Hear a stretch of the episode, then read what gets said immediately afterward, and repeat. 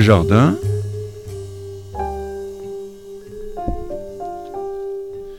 Une émission proposée et animée par Jacques Benamou. Notre ingénieur du son, Monsieur Daniel Tapia. Bonjour et bienvenue à nos auditeurs de Côté Jardin sur RCJ, sur la radio RCJ 94.8 sur le bande FM et par internet à l'adresse radio-rcj.info en cliquant sur le direct. J'ai le plaisir d'accueillir aujourd'hui M. Vladimir Fedorovski, ancien diplomate et écrivain, à l'occasion de la publication de son livre remarquable Le phénomène Staline, du tyran rouge au grand vainqueur de la Seconde Guerre mondiale, publié aux éditions Stock. Je vous le montre et alors vraiment lisez-le, vous allez voir c'est absolument passionnant. Vladimir Fedorovski, bonjour. Vladimir Fedorovski, vous êtes très connu en France, non seulement pour avoir pris la nationalité, mais également à travers votre œuvre littéraire impressionnante. Vous avez publié plus de 40 ouvrages. Vous êtes écrivain et ancien diplomate russe d'origine ukrainienne avec un parcours que je qualifierais d'exceptionnel. Votre père a été l'un des héros de la Seconde Guerre mondiale, côté russe, et dès l'âge de 14 ans, vous rêviez de devenir écrivain et d'écrire vos livres à la terrasse des Deux Magots à Paris. Vous avez été d'abord élève à l'Institut d'État des Relations internationales de Moscou, mais doué pour l'apprentissage des langues, vous étudiez et parlez parfaitement l'anglais, le français et l'arabe, sans compter bien sûr votre langue maternelle, le russe. En 72, vous commencez à travailler comme attaché à l'ambassade de l'Union soviétique en, en Mauritanie et vous servez ensuite d'interprète au Kremlin en assistant Leonid Brezhnev dans sa rencontre avec les dirigeants des pays arabes. En 1977, vous êtes nommé attaché culturel à Paris et vous en profitez pour passer un doctorat d'État en histoire sur le rôle des cabinets dans l'histoire de la diplomatie française. De retour à Moscou, vous travaillez au ministère des Affaires étrangères comme chef de cabinet du vice-ministre Vladimir Petrovski et vous vous liez d'amitié avec Alexandre Yakovlev, éminent éminence grise de Gorbatchev.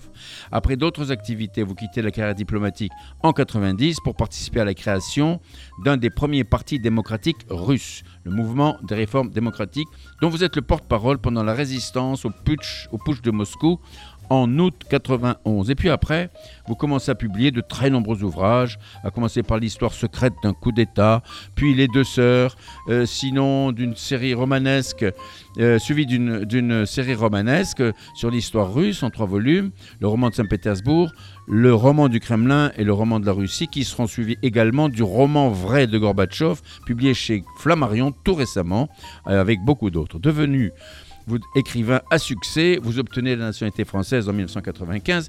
Je passe sur les nombreuses distinctions qui vous ont été attribuées et vous devenez président d'honneur de l'Union des auteurs et créateurs de France. Vous venez de publier donc votre dernier ouvrage, votre dernier bébé, Le phénomène Staline du tyran rouge au grand vainqueur de la Seconde Guerre mondiale, publié aux éditions Stock. Alors, Vladimir Fedorovski, dans toutes vos œuvres, il manquait celle sur Staline. Pourquoi avoir attendu jusqu'à maintenant? Euh, vous savez, Staline, c'est un personnage très contradictoire. Euh, je porte une certaine responsabilité quand j'étais lié avec Gorbatchev. Mhm. On a vraiment beaucoup tué l'image de Staline. Et vous savez, on a menti en parler, en partie. On a menti parce que on a présenté Staline comme une sorte de médiocrité. Vous connaissez peut-être la phrase de Trotsky, Staline, c'est la plus grande médiocrité du parti. Mais quand on ment, dans la réalité, ça coûte très cher. Euh, d'ailleurs, je, je, conseille aux gens d'aujourd'hui qui sont aux affaires en Europe de ne pas mentir, parce que quand on ment, ça coûte cher, parce que ça retombe comme un ricochet. Et cette histoire de Staline, ça, ça nous a tombé, sur, j'ai personnellement tombé sur le ricochet, parce que Staline, c'est, mm, c'est un personnage assez extraordinaire, c'est un grand assassin, un des plus grands assassins euh, de toute l'histoire, mais en même temps, c'est, pas du tout médiocrité. C'est c'est tout le contraire. Mais tout à fait, on va, on va y venir. Mais alors simplement, votre livre, c'est un peu pour en revenir. Euh, quelle est la nature de votre livre? C'est un compte-rendu historique ou bien c'est un roman? Euh, vous pensez que ça se lit comme un roman, vous pensez que ça ne peut pas exister, c'est inventé. Mais il n'y a pas, il n'y a pas une virgule, il n'y a pas une virgule qui ne reflète pas la réalité. Tout est vrai dans ce livre et c'est il y a c'est bourré de révélations, il y a bourré beaucoup de beaucoup de choses, mais c'est une sorte de réflexion aussi sur un phénomène de Staline, parce que Staline à mon époque c'était le personnage le plus haï de, de, l'histoire de la Russie. Oui autant de la perestroïka, de Gorbatchev, etc. Et aujourd'hui, c'est un personnage le plus euh, adulé par l'opinion publique, c'est la réalité eh ben de toutes les époques confondues. Vous, ne pouvez pas imaginer. Il est plus populaire que Pierre le Grand, que Catherine II. ma copine, ma copine Catherine II. Catherine II. Tout ça, c'est, ça mérite une réflexion. Pourquoi ça s'est passé comme ça? Pourquoi elle est considérée comme un Napoléon du XXe ah. siècle par les Russes? Tout ça, ça mérite, mérite de réfléchir. Alors j'en viens à votre livre tout de suite.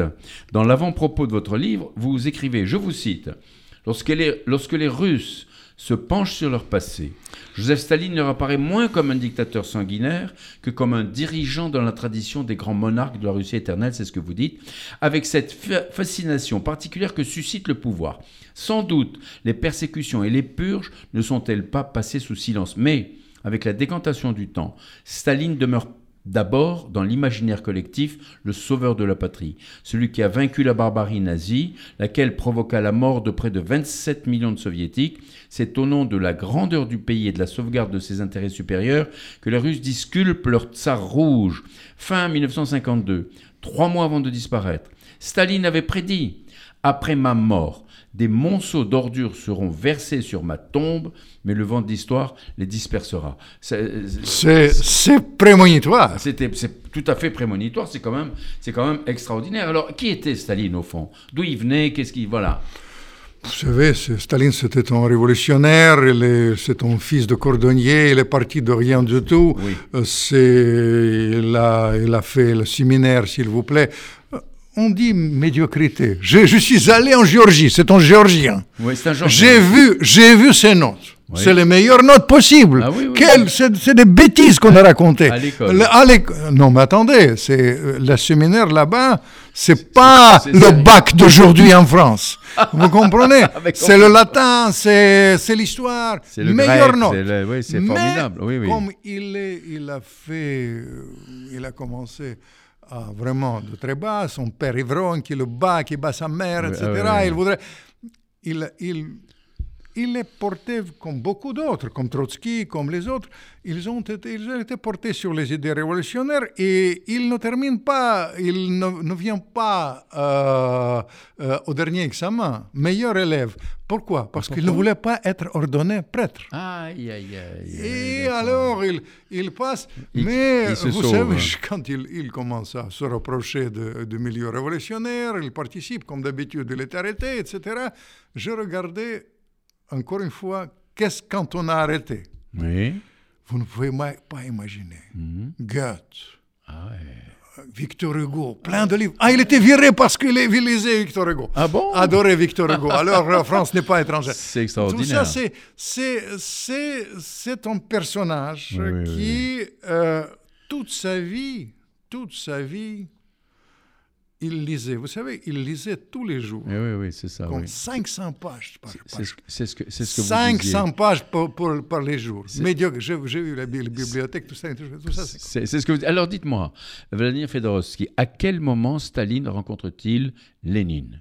Parce que ça, ça va être déterminant dans sa vie. Vous savez, euh, il y a deux. Tout d'abord, il y a séduction intellectuelle. Oui. Intellectuelle. Euh, et après, il faut comprendre que Staline, c'était pas un enfant de cœur. Il faut dire qu'il commence sa, carrière, sa carrière révolutionnaire comme braqueur des banques parce que les, les, les, Lénine était à côté d'ici, toujours dans son café préféré, où il y a toujours aujourd'hui sa table, ah oui, euh, oui avec l'écriteau Staline, la closerie de Lila, ah, mais pour, pour il, fallait avoir du fric. Mais évidemment. Et ses copains révolutionnaires, qui braquaient les banques. Et ils braquaient les banques pour eux, alors, pour venir faire et la fiesta alors, à Paris, qui, qui braquait les banques C'est Staline. Staline l'a remarqué, un homme courageux, qui va au charbon, qui va aller et après, il vient voir, il y avait une conférence, et pendant la conférence, il voit Staline. Je voudrais vous dire, ce qui, ce qui est frappant dans Lénine, ça, ça dans, bientôt il y aura centenaire de Lénine, Oui. et, euh, le- le- de la mort de Lénine. Tout ça, Lénine le frappe, il le séduit intellectuellement. Oui, c'est ça. Et c'est- ça, mais alors, mais alors ce qu'il y a de, de- de curieux, c'est que euh, dans, dans votre paragraphe Les racines idéologiques, vous dites, euh, Staline disait, cette rencontre avec Lénine a été une déception. Et il dit, il écrit, J'espérais voir l'aigle des montagnes de notre parti comme un grand homme, non seulement politiquement, mais aussi physiquement. Quelle ne fut pas ma désillusion en voyant l'individu le plus ordinaire au-dessous de la taille moyenne qui ne se distingue en rien des mortels ordinaires. Alors, il, a- ça. il avait quand même une fascination pour. euh, Mais il, pour il Lénine. était, il était il a eu fascination intellectuelle. Oui, c'est ça. Et vous savez que Lénine, c'est un des... Encore une fois, euh, moi j'ai combattu toujours le régime qu'il a installé, mais quand même il faut, il faut comprendre que Lénine, c'est un personnage à part, et quand vous analysez ses œuvres, Mhm. vous comprenez que c'est un des plus grands intellectuels du XXe siècle. Ah oui, Vous Lénine. comprenez? Oui, Lénine, bien sûr.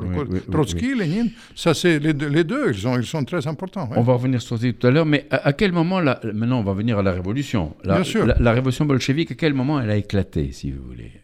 Euh, réellement. La révolution bolchevique, et encore une fois, je fais un clin d'œil par rapport à la situation européenne aujourd'hui. Euh, J'ai dit quand on ment, on coûte, ça coûte cher. Deuxième aspect que je tiens à vous faire clin d'œil par rapport à l'actualité. Oui, ah ben oui. Euh, vous comprenez L'élite, quand elle n'est pas à la hauteur, quand l'élite est discréditée, on paie énormément cher.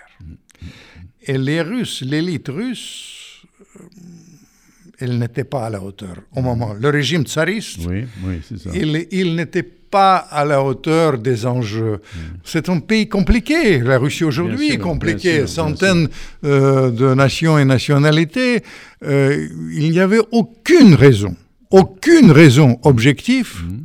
Que la révolution éclate. Vous savez que la Russie s'est développée au début du siècle oui, d'une manière absolument, extraordinaire. Il fallait, ils ont dépassé à l'époque les, les taux de croissance des États-Unis. Tout ça, c'était significatif. Je ne parle pas de la culture, parce que Ah, tout à l'heure, on a parlé de, des symboles. Il y aura une exposition cette année, Morozov, qui est le me- la meilleure, vraiment, euh, les meilleurs tableaux de Paris Juste un mot sur la, la fameuse exposition Morozov. Mais Morozov, je vais vous dire, c'est un symbole de l'époque. Il y aura euh, 200 m- chefs-d'œuvre absolus Oui. c'est, euh, qui, ont, qui, ont été, euh, qui ont été à Moscou. Meilleur Matisse, meilleur Cézanne, meilleur Picasso. Tout ça s'était réuni à l'époque à Moscou par essentiellement deux ou trois collectionneurs extraordinaires, y compris qui- Morozov. Morozov. Morozov, pour vous, c'est un.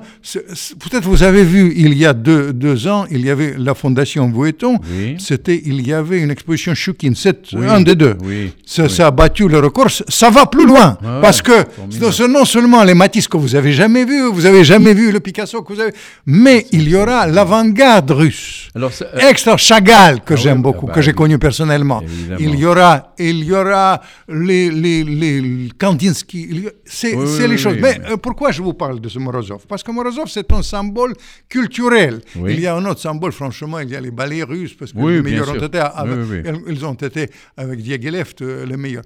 Mais vous comprenez, et à ce moment-là, quand élite- l'élite n'est pas, l'élite n'a pas fait les réformes qu'il fallait. Ça, c'est la première chose. Eh il oui. y avait deux génies, deux Oui.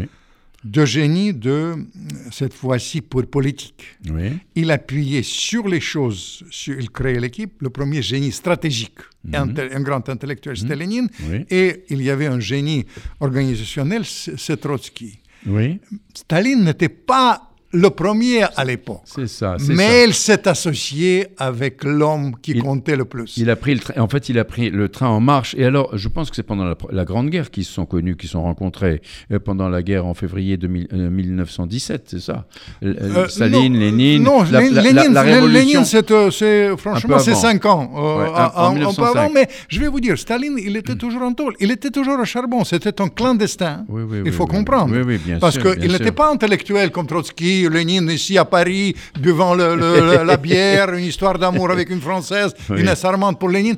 Il était euh, sept fois euh, au bagne. Ah oui, oui, c'est Euh, exact. il oui, tout vous savez, fait, tout il, tout s'enfuyait fait. tout le temps. Mais il vient euh, en février, quand le tsar s'abdique. Ça, Oui.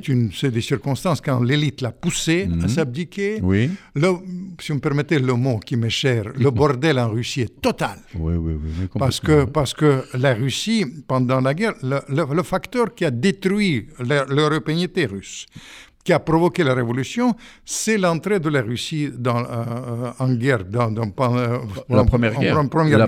guerre, la première guerre. mondiale, ça c'était... D'ailleurs, ils ont sauvé la France avec la bataille de Mars, tout le monde le sait. Mais euh, au-delà de ça, il n'y avait pas d'enjeu géopolitique. Ouais, bien sûr. de ça. Mais alors, et alors, pendant cette première guerre, euh, pardon, pendant cette grande guerre là, que devient Lénine?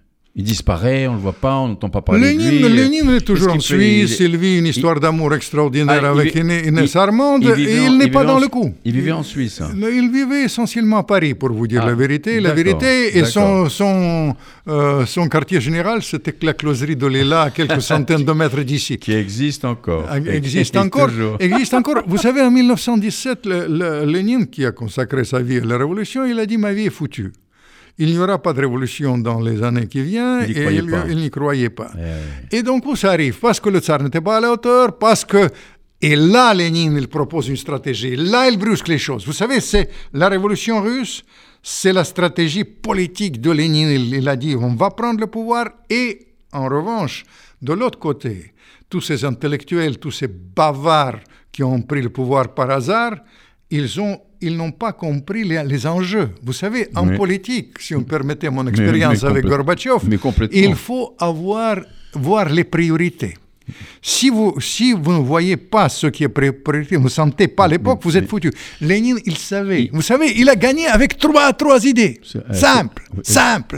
La première Oui, idée, Oui. La- le pays a perdu plus que la France, que- plus que l'Angleterre, plus que euh, l'Allemagne pendant, euh, pendant le, ce conflit, Oui, euh, la Première Guerre mondiale. 1917, oui, 14, Alors, 18. les- la Russie ne veut pas la guerre. Il dit pas de guerre. Deuxième chose, ils n'ont pas fait les réformes, notamment les réformes agraires. Il dit la- le pain, la réforme agraire. Le pays était paysan. Oui, il donne la terre, la un- terre aux paysans. c'est un visionnaire. Euh, absolument visionnaire. Et le troisième Euh, Et troisième, c'est autogestion. Il propose la gestion de- pour les ouvriers. Oui. Et ça, c'est les, les, les, les trois... l'es- l'esprit, les- l'esprit de base, hein. de base De de, Lénine, Lénine. ouais. Les priorités très simples, mais surtout, pas de guerre, la réforme agraire, et puis aller dans le sens... Après, il va gérer ça autrement, mais les, les idées ont été lan- lancées, mais tous les gens, vous savez, ça renverse. Vous savez combien il était bolchevique au début? Non. 2000 personnes. C'est tout. 2000 personnes, Il a réussi à euh, entraîner gauche tout le monde. caviar à côté, dans la closerie de Lila, avec le génie stratégique de Oui, Lénine. oui, oui, oui. Et il y avait quand même Il y avait, le génie. Il y avait Trotsky, aussi. génie, alors. génie d'organisationnel. C'est ça, tout à Organisation. fait, tout à fait. Alors- Organisation et aussi les, Alors- o- les, les deux orateurs. Ils ont été les orateurs d'exception très différents. Trotsky très flamboyant, Mais- Lénine très simple, très clair. Tout à fait, mais euh, le rôle de Trotsky là-dedans, euh, auprès de Lénine, alors, c'était quoi? Qu'est-ce qu'il faisait alors? Il dirigeait le parti il Non, non, non. il Trotsky, il est revenu des États-Unis. Il n'était pas vraiment bolchevique, mais Lénine, il sentait que c'est là du génie euh, organisationnel. S'il lui a donné la carte blanche pour organiser le coup d'État, son coup d'État, militairement, c'est lui qui a organisé ça. Et finalement, ces deux-là, ils ont déterminé tout. Eh oui. Vous comprenez? Et il y avait le troisième. Troisième qui, quand même, en 1917, il commence à monter. C'est- celui qui, était Staline, qui est Staline. Ta- Qui fait, au fait, vous savez, ces deux, ces deux-là, ils ont été hum, de, de génie à leur façon. Mais Staline, il va au charbon, Ouais. comme d'habitude. Ouais. Avant, il braquait les banques. Maintenant, quand il faut, il y a un problème Et sur le terrain sur le terrain. Voilà, c'est il, ça, est, ça. il est là, il dirige la Pravda à l'époque, il prépare, il bosse. Oui, Parce que les intellectuels n'aiment pas bosser. Tandis que Staline, Staline, mais il bosse, mais détrompez-vous. Tout en bossant, il continue tout le temps, tout le temps à lire, tout le Ah temps oui, étudier, bien- tout bien le temps sûr. réfléchir. Bien. L'évolution intellectuelle de Staline, c'est assez, assez significatif. Alors justement, les, coulisses de la révolution d'octobre, euh, euh, comment Lénine en prend-il la tête? La révolution d'octobre, c'est bon, c'est Lénine quand même. C'est hein, complètement. Lénine. On est je bien vais vous dire. Mais comment, comment il, en, comment il prend quand, la quand tête il alors voit le bordel, quand il voit euh, que les, la plus grande erreur de ces, de ces libéraux qui ont au pouvoir, que il ne maîtrise pas du tout la gestion du pays. Il y a l'inflation, il, y a, il y a tout ça, mais surtout, la, le, pays ne peut pas supporter la guerre. ben, bien sûr. Et eux, ils disent on va continuer la guerre. Alors Lénine brusque les choses. Il, il vient lui-même, c'est, je décris ça, il Oui, y a oui, une oui, nuit terrible quand il vient, oui. les bolcheviks hésitent parce qu'ils ne savaient pas, 200 personnes, 2000 personnes, c'est rien. Euh, mais justement, justement, il dit... Et, et quand il dit pas de guerre, pas la- la- le pain, le, le- le truc, le, pouvoir euh, dans les Oh, usines aux, oui. ouvri- aux ouvriers, Oh, oui. il rafle la mise parce que tous rafle- les soldats, tous les soldats, les choses, il brûle les choses. Le parti n'était, n'était, n'était pas hésitant. Euh, mais- Trotsky était avec lui, Staline était avec lui, mais il y en avait deux ou trois les plus proches de Lénine. Mais alors, mais alors Lénine, euh, il, il commence les meurtres de masse et il disait une révolution sans peloton d'exécution n'a aucun sens. Euh, pour C'est vrai. Et pourquoi Pourquoi ces, ces- ces meurtres de masse Euh, Je vais vous dire, le problème, encore une fois, ça, il faut comprendre que euh, la guerre civile commence très vite. Oui. J'appuie évidemment Lénine, il pensait que si on n'utilise pas la force, si on ne réplique pas de, de- de- de- de la manière rude, nous allons terminer, comme elle a dit, comme la commune de Paris. Oui, nous serons tous fusillés, Fusillés. et fusillés et virés. Il s'inspire beaucoup de l'expérience de, de- La de la, France. de la- de la France, bien, Bien sûr. sûr, mais mais comme il était en France, il connaissait très bien, Bien sûr. évidemment. Il s'inspire directement, mais lui, il a dit, ça m'a frappé encore une fois l'autre jour en Suisse. Je suis allé, il fait à l'époque, au moment de son, de, de- en 1917, sa dernière conférence, c'est les horlogers de Suisse. Il analyse le, le, euh, le, le, le problème de, le, euh, vraiment la- les problèmes de commune de Paris. Il a dit pourquoi ils ont perdu? Parce qu'ils n'ont pas répliqué tout de suite. Eh oui. Et là, il dit la terreur. Euh, On a commencé, il ne faut pas dire que les Blancs ont été tendres, c'était sanguinaire. La guerre civile a tué 11 millions, s'il vous plaît, mais la- 11 millions. la terreur, mais la terreur, on ne perd pas. D'ailleurs, Lénine, il ne veut pas en aucun cas de perdre le pouvoir. Nous n'allons pas terminer comme le tsar, il a dit.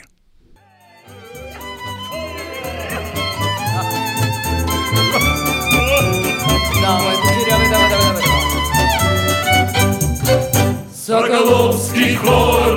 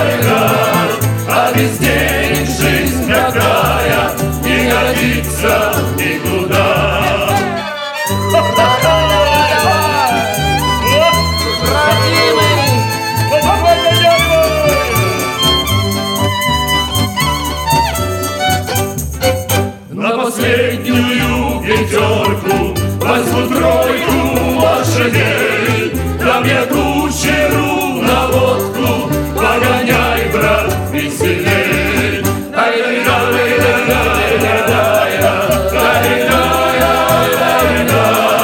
Дам я кучеру на водку, погоняй, брат, веселей. Соколовский хор у Яра был когда-то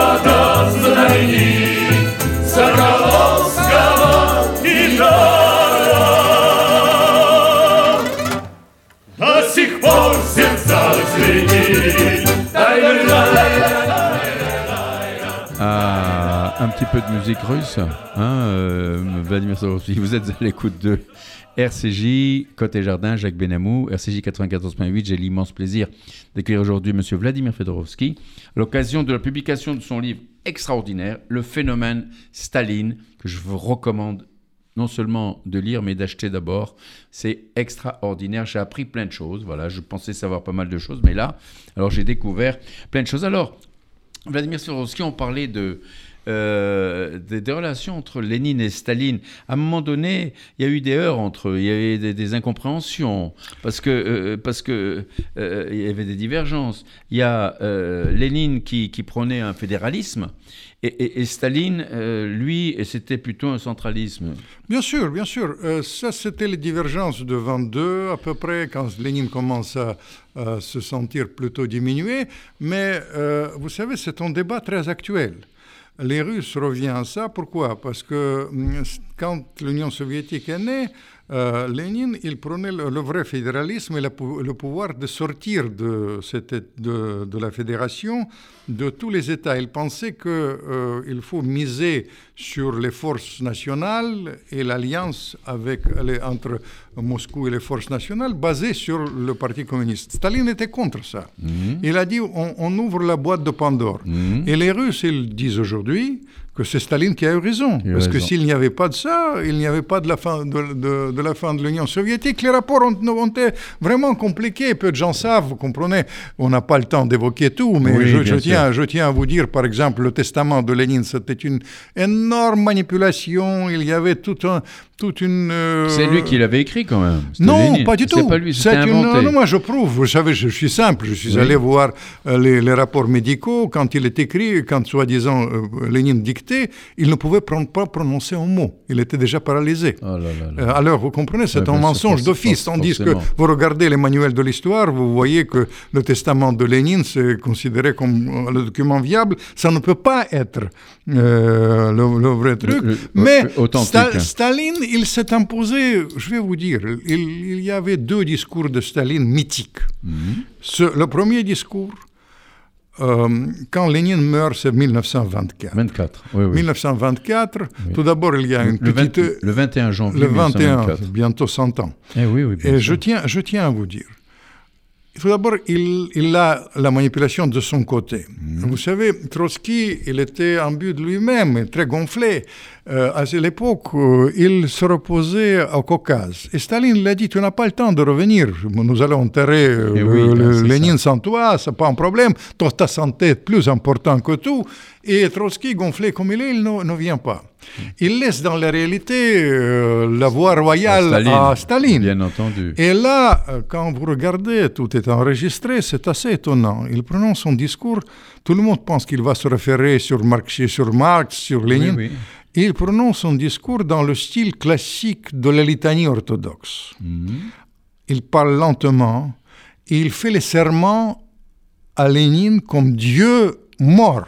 Ah oui. Et il oui. s'impose comme Dieu vivant, comme ah, ben, continuateur. comme et oui, au fur et à mesure qu'il parle, il devient successeur. C'est un, c'est un des, des grands discours du XXe siècle. Il s'est imposé. Il s'est imposé comme ça. Après, il joue le truc politicien les Bien uns sûr, contre les sûr, autres. il élimine tout d'abord Trotsky, il s'allie avec les uns. Et finalement, à partir de 27, il devient le personnage clé de la Russie. Mais il oui. verrouille complètement le système. Et il, et il s'inspire d'Ivan le Terrible aussi. Il s'inspire beaucoup d'Ivan le Terrible. Après, il fait le virage. euh, euh, on a dit, vous savez, je vais vous dire, les, les bolcheviks ont été des mondialistes Mhm. avant l'heure. Mhm. Mhm. Parce qu'ils pensaient que la révolution doit être mondiale. Euh, Trotsky il disait Je suis prêt à brûler la Russie dans, dans l'incendie de la révolution mondiale. Et Staline, pas du tout. Il invente le concept de le socialisme dans un seul pays, c'est-à-dire il faut sauvegarder le pouvoir, développer la Russie. Et euh, pour être franc, euh, Staline, moi j'étais diplomate, Sta- Staline, c'était, il posait les questions prioritaires. C'était évidemment, c'est un grand diplomate, mais à l'époque, en 1931, il y a un discours assez étonnant qu'il prononce aussi. Il a dit la guerre mondiale est inévitable.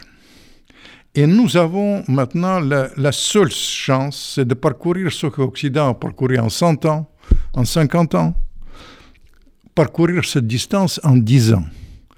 Si nous n'allons pas faire l'industrie, l'industrie, l'industrie militaire, si nous n'allons pas transformer ce pays, nous sommes foutus. La Russie n'existera pas, ce sera la colonie soit de l'Allemagne, soit de l'Angleterre, de, la- de- de la France, et il pose le problème, le problème de développement de la Russie le prix à payer sera énorme, puisqu'il va sacrifier les paysans. Il va vraiment fou, exploiter. c'est fou, c'est complètement fou. Mais aujourd'hui, vous imaginez bien, la majorité des Russes, ils disent il a eu raison. Parce que s'il n'y avait pas de transformation de l'Union soviétique, vous savez, je vais vous dire, Hitler est là. L'autre jour, ma femme, elle sort de, de la salle de bain. Je vais vous raconter une histoire. oui, oui, oui, oui. Elle sort de la salle de bain et vous savez ce qu'elle me dit? Vladimir, Oui. tu sais, nous les avons sauvés. Nous les avons sauvés pour la première fois à Stalingrad. Parce que s'il n'y avait pas de Stalingrad, Ouais, Hitler est là. Ah, exactement. Mais tout à fait. Deuxième chose, Tout à fait. nous les avons sauvés.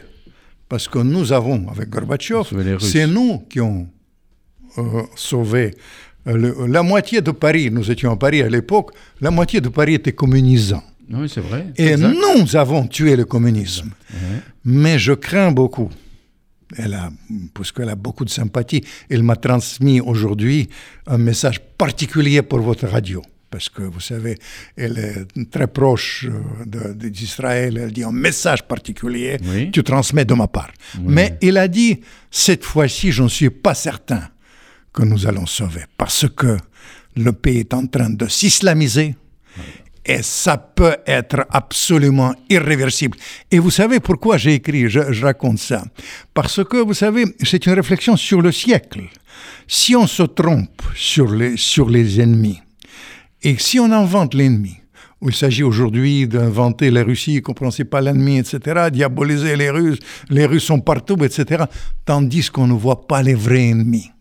Et ça, elle a dit, elle n'est pas certaine que cette fois-ci. Et vous comprenez, on revient à Staline, pourquoi? Parce que s'il n'y avait pas, il y avait un épisode qui, qui me marque, si vous me permettez. Oui, oui, dites-moi. Il y a un épisode, je vous ai raconté deux discours. Deuxième discours, Oui, oui. Hitler attaque l'Union Évidemment. soviétique. À ce moment-là, vous ne savez pas, mais Hitler était à 6 kilomètres du Kremlin. Oui, oui, oui. 6 kilomètres. Contrairement à ce qu'on raconte, les parents nazis ont été à Moscou. Staline, il a une femme à côté, une sorte de gouvernante qui était aussi sa maîtresse. Il a dit Qu'est-ce qu'on fait? Elle lui a dit Joseph Vissarionovitch, s'adressant à Staline, si vous partez de Moscou, c'est foutu. Le monde est foutu.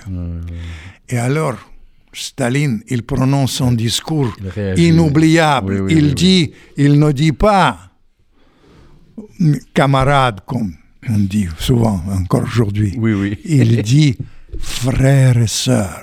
Euh, Très bien. Au nom de la Russie éternelle, nous allons gagner, écraser, écraser les choses. Tout ça, c'est... Il, a, il a motivé véritablement. il a tout- motivé tout le, pays, tout- le, pays, le pays. tout le peuple. Mais euh, ceci étant dit, euh, dans votre livre, puisqu'on y revient, toujours, toujours, Oui. euh, vous avez un chapitre, Les chants de l'horreur. Vous avez écrit Les chants de l'horreur et vous dites à tout seigneur, tout honneur.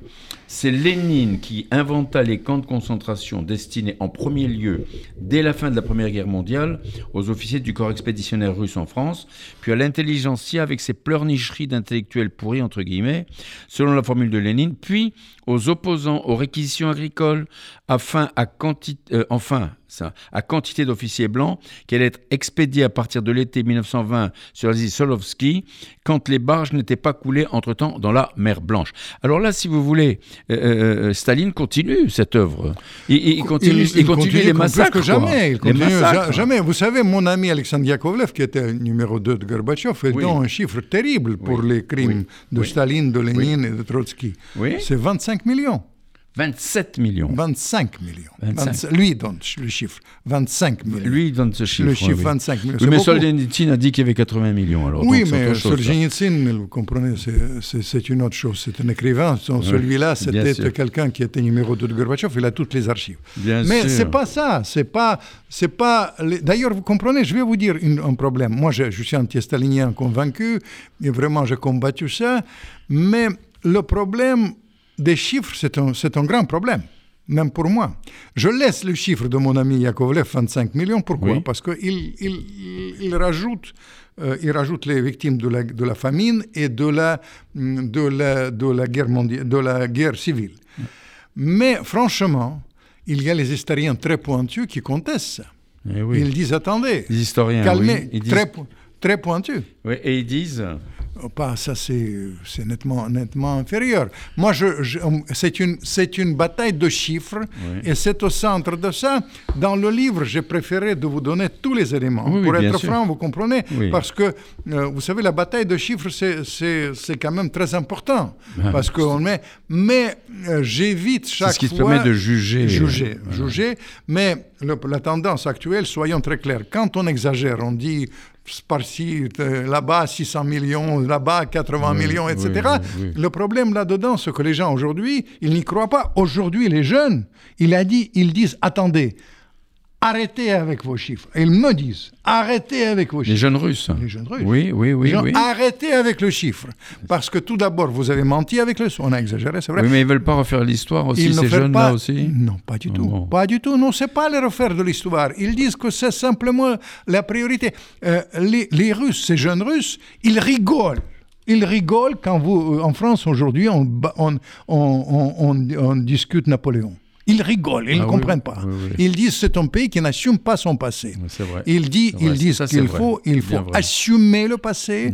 Il faut, évidemment, les gens ne veulent pas. On peut pas- construire à partir de mais là. à partir de, de ça. C'est-à-dire, il faut voir, Staline, c'est un énorme assassin, énorme criminel, mais à côté de ça... Il a fait d'autres choses. Il a fait d'autres choses. Il y avait le, le, Le- le, jou- le jour, et la nuit. Je ne, suis pas, je ne suis pas dans l'esprit des Chinois qui disent que euh, Mao, il est, il est 70% de bon et 30%, 30% de mauvais. de mauvais. C'est- à mon avis, c'est le c'est contraire. C'est le contraire. À voilà. mon avis, c'est le contraire.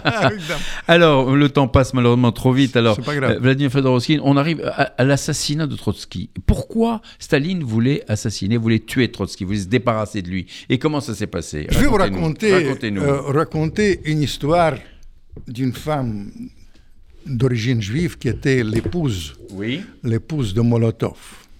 Elle était arrêtée euh, à un moment donné parce qu'elle était très proche de Golda Meir. Et Staline, elle n'était pas content, il l'a arrêtée. Molotov continue à travailler avec lui, mais elle était euh, en exil. Ah bon, carrément. En exil, bien sûr, il a failli aller même plus loin, mais Staline la connaissait bien, il l'a sauvé, de, parce que les gens ont proposé de le fusiller, mais il, elle, elle a vécu des années difficiles quand même. C'est fin, la, la fin des années 40. Elle revient Oui.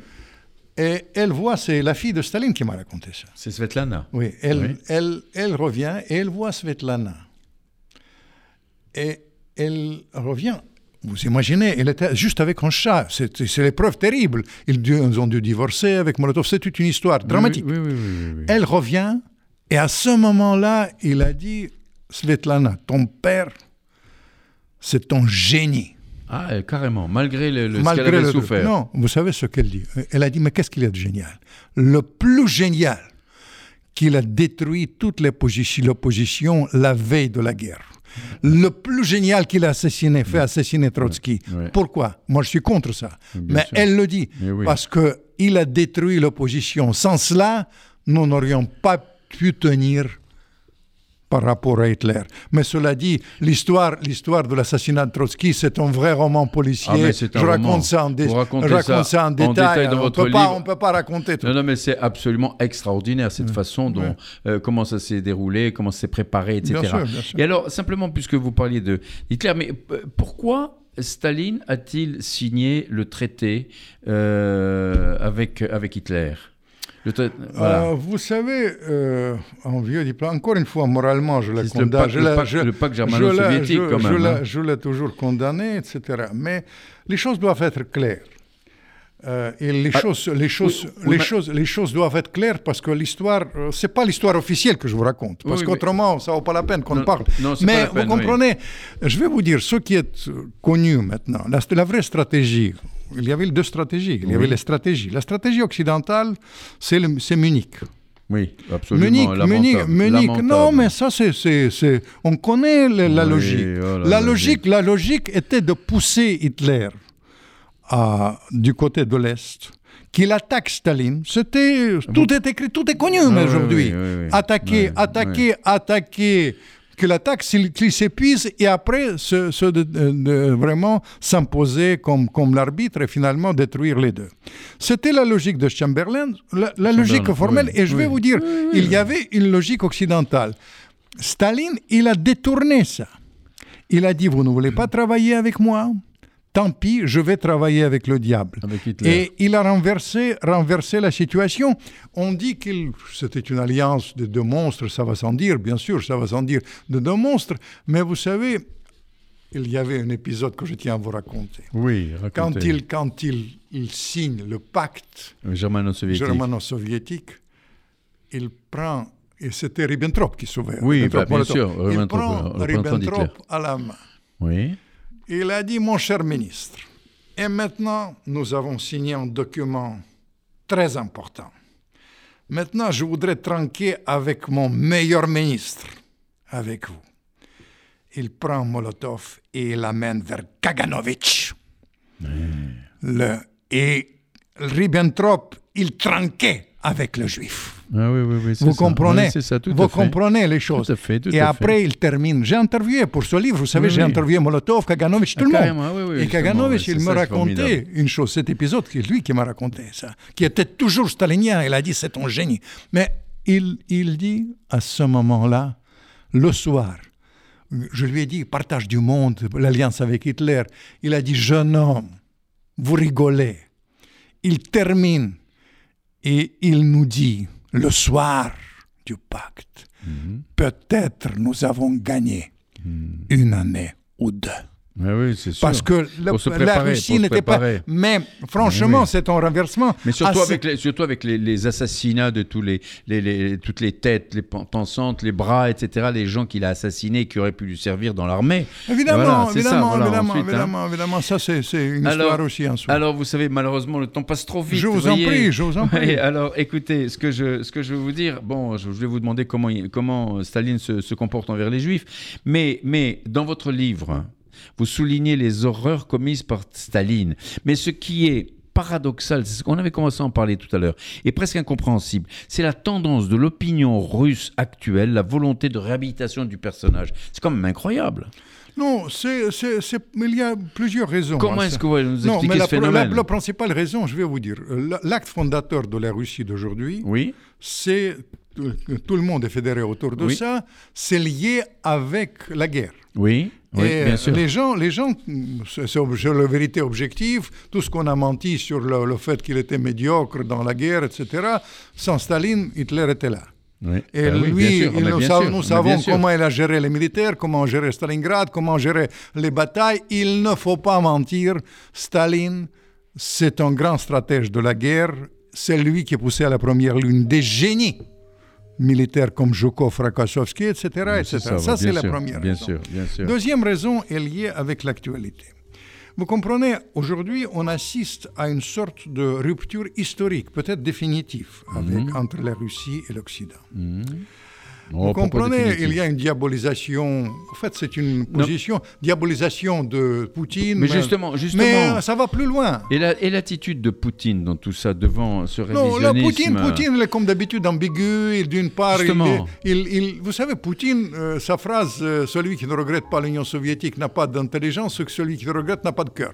Euh, vous comprenez, tout ça, tout ça est son contraire. Et Poutine, il est, il- il est toujours applaudi quand il souligne le rôle de Staline pendant la guerre, mais en même temps, il ne nie pas du tout, comme la majorité de l'opinion aujourd'hui, nie euh, les, Les- les les crimes, de crimes, Staline, les il, crimes, dit, il sûr, Staline. Poutine, il ne, il ne fait pas ça. Mais en revanche, vous comprenez le fait qu'il y a une rupture historique avec l'Occi- l'Occident et le fait qu'il met en scène euh, cette rupture, euh, évidemment, pousse les gens à dire que Staline a eu raison. Ah Oui, Il y a, il y a troisième raison.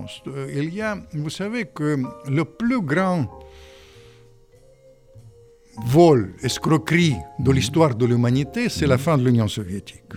20 milliards de dollars passés en Occident avec la complicité des banques occidentales chaque année, tous les ans. Tous les ans, euh, vous savez, l'Occident a évité la crise grâce à ça, parce qu'ils ont volé la Russie comme jamais. Ah bon? Et Mais, évidemment, mais- mais d'où venaient ces fonds alors Bon, aussi ça, ça, vient de, de, richesses pétrolières, des diamants, des Ah Russes. Ça, c'était les Russes.